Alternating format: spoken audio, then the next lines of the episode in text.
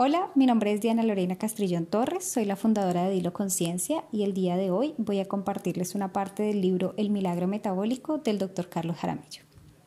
Y dice, el modelo de salud en el mundo tiene que cambiar.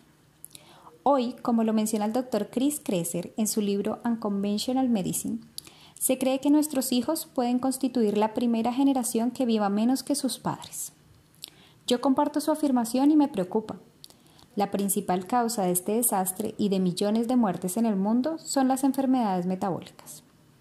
No quiero sonar pesimista, pero en mi consultorio atiendo cada día pacientes de todas las edades con síndrome metabólico. Las evidencias están ahí, pero parecieran que no queremos verlas, o que algunas grandes y poderosas compañías multinacionales no quieren que las veamos. Esta es una problemática que lo incluye a usted, a su familia, a sus amigos, a la gente que quiere y que conoce. Nos incumbe a todos. Pero comencemos por el principio. ¿Qué es el metabolismo? De acuerdo con lo que nos dijo alguna vez nuestra tía Berta, uso un nombre al azar, es la cualidad que le permite al ser humano ir al baño todos los días para eliminar lo que su organismo no necesita. Y además, explicaba ella, había dos clases de metabolismo, el rápido y el lento. El primero es el bueno, propio de los flacos y una bendición. El segundo es el lento, que provoca que las personas sean obesas y es una maldición divina y genética. Pero la tía Berta, tan querida ella, no tenía razón. Por eso le pido que olvide esas ideas, que por cierto están muy arraigadas en el imaginario colectivo. Le propongo una definición más sencilla. El metabolismo es la capacidad que tienen las células del cuerpo para utilizar adecuadamente el oxígeno y el alimento que entran al organismo con el fin de producir energía. En este proceso es clave una parte de nuestras células llamada mitocondria. Le sonará familiar, porque a todos nos hablaron de esta en las clases de biología en el colegio. Hay millones de mitocondrias en el cuerpo humano, algunos órganos, como el corazón y el cerebro, tienen un 70% de ellas, porque deben producir energía todo el tiempo, sin parar. Si el oxígeno y el alimento son nuestras fuentes energéticas, si son vitales para el proceso metabólico, entonces comprenderá lo importante que es cada pequeño trozo de comida que llega a su boca, ¿no? Sin embargo, en los últimos 50 años, nuestros hábitos alimentarios han tenido una transformación dramática poco benéfica y causante del aumento de los pacientes con síndrome metabólico en el mundo. La obesidad crece de manera alarmante. Basta revisar las noticias. Si se comparan las cifras de los años 80 con las actuales, se descubrirá que la diabetes se ha quintuplicado, como lo indican los reportes de la Organización Mundial de la Salud. Hoy se calcula que una de cada cinco o hasta dos de cada tres personas adultas del planeta, dependiendo del país donde vivan, pueden tener diabetes o prediabetes. Y este es un problema grandísimo.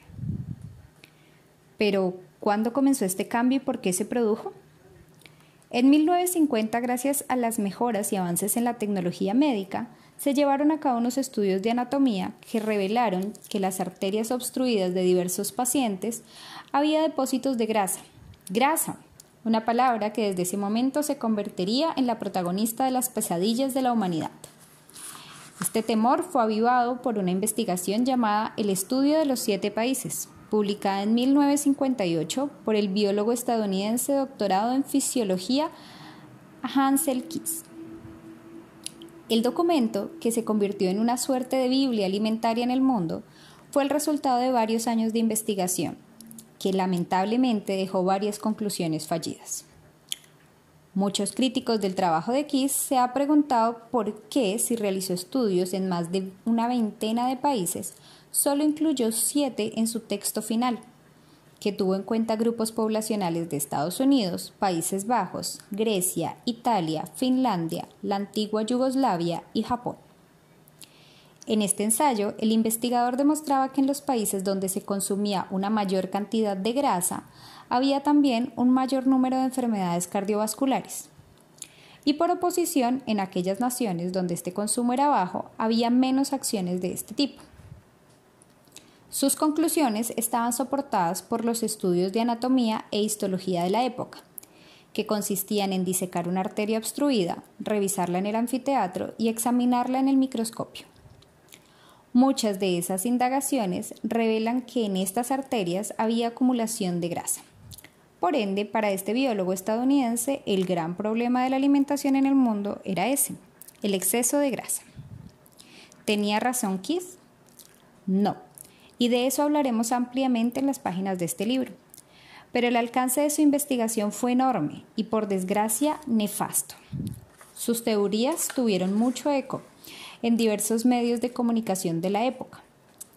El investigador salió en la portada de la revista Time del 13 de enero de 1961, dedicada a la dieta y la salud. En ella se mostraba el esquema alimentario que él proponía, que consistía en 2.300 calorías diarias y se basaba principalmente en carbohidratos como el azúcar, la pasta, las papas, el pan y las frutas que aportaban el 69% de esa dieta. Así quedó registrada en la página 49 de la revista. Hoy su propuesta suena descabellada, pero en aquella época muchos le creyeron. Y lo peor, buena parte del esquema de alimentación del mundo occidental se basó en ella.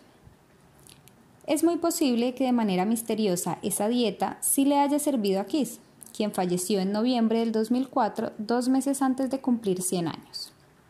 Siempre quedará la duda de por qué solo incluyó en su investigación los hábitos alimentarios de las poblaciones de siete países. ¿Por qué las otras naciones estudiadas fueron excluidas del texto? ¿Hubo algún tipo de presión por parte de la industria farmacéutica o de la alimentaria para que esto fuera así? Las respuestas se las llevó quizá a la tumba. Lo único cierto es que a partir del estudio de los siete países, la manera de alimentarnos cambió para siempre. Los hallazgos del biólogo mediático sirvieron como fundamento para otros estudios realizados en 1967, 1969 y 1970, que finalmente llevaron a que en 1977 se publicara el documento que podría traducirse como los Objetivos Alimentarios para la Población de los Estados Unidos que también fue conocido como el informe McGovern. Al inicio del texto se advierte, estas recomendaciones, basadas en las más recientes evidentes científicas, deberán servir de guía para que cada uno pueda tomar las decisiones sobre su propia alimentación. La intención seguramente no era mala, pero las indicaciones que ahí se daban reforzaron la idea de que las grasas son las principales enemigas y el terror del ser humano mientras que los carbohidratos son la salvación de la especie. Y no. A partir de ese momento, la locura de la industria alimentaria para tratar de quitarle la grasa a los alimentos, pero cuando se elimina este componente esencial, la comida sabe terrible, sabe a cartón. Entonces se preguntaban las grandes compañías de alimento en el mundo, ¿qué hacemos para mejorar el gusto de nuestros productos? Si saben mal, nadie los va a comprar. Y algún genio halló la solución. Pues agreguémosle azúcar. En ese instante la vida de millones de habitantes del planeta comenzó a cambiar. Empezó el gran imperio azucarero, detrás del cual hay muchos intereses económicos. Solo basta revisar el poder que tiene en países como Colombia y la persecución de las, de las diabólicas grasas. Ese era el aporte que quería hacerles el día de hoy. Eh, como se dan cuenta, la ciencia siempre ha tratado de buscar el porqué de las cosas. Desafortunadamente, en toda esa búsqueda incansable, siempre hay manos negras que están allí, siempre dispuestas a mover su poder económico para poder falsificar o cambiar o alterar de una u otra forma los resultados de esas investigaciones. O por lo menos que al mostrarlas no suenen tan terribles, para que la gente no entre en pánico, ¿cierto? Desafortunadamente estamos viendo en estos momentos las consecuencias de ese, ese cambio alimentario tan brusco que hubo en los años 60 y 70 donde empezaron todas las guerras contra la grasa y las personas empezaron a consumir productos light, ¿cierto? Ahí empezó nuestro problema, porque además esa dieta que se tomó en ese momento es la que nos enseñaron a nosotros y la que hemos venido adaptando de acuerdo a los nuevos productos que nos viene presentando la industria, que cada vez son más alterados, más procesados y más alejados de lo que es la comida real. Así que eso era lo que quería compartirles. Quiero que sea una, una, reflexión de qué es lo que estamos comiendo, qué es lo que estoy colocando en mi plato, qué es lo que estoy comprando cuando voy al supermercado.